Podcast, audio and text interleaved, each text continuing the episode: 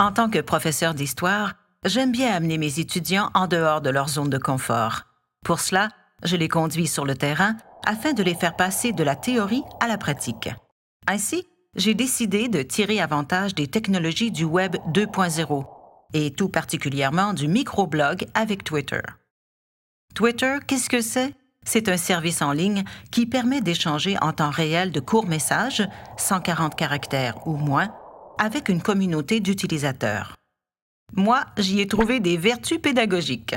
Par exemple, je propose à mes étudiants une chasse aux connaissances à travers les musées de Montréal. N'ayant pas le temps de faire le tour de l'ensemble des musées, je suggère aux équipes de se diviser le travail. Et c'est là que Twitter devient utile pour l'apprentissage. Chaque équipe part en direction de divers musées avec téléphone intelligent, ordinateur portable ou tablette électronique à la main, et ce, avec une liste de questions, mais sans savoir dans quel musée ils trouveront les réponses.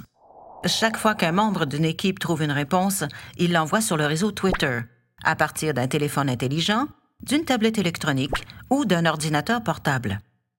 Ainsi, les membres d'une même équipe reçoivent tous la réponse et continuent leur course afin de répondre correctement à toutes les questions.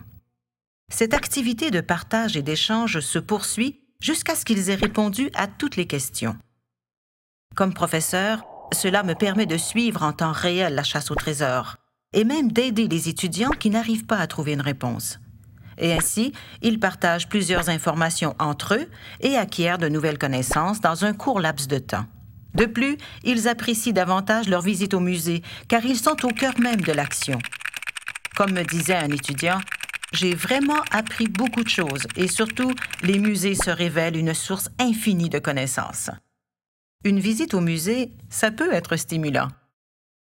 Voici un premier lien qui vous mènera à une expérience unique, la twitterature. L'auteur du site a développé une forme littéraire autour de messages brefs que l'on nomme gazouillis.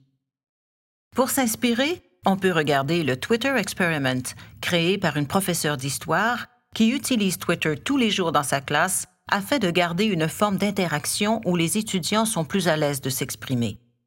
Twitter à l'école, cela peut être enrichissant et dynamique.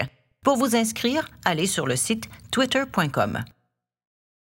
De plus, une foule de petits logiciels peuvent vous aider, tels que TweetDeck, CTweet et PocketTweet. Alors bon gazouillis! C'était le microblog tout simplement par l'équipe de Futur Prof.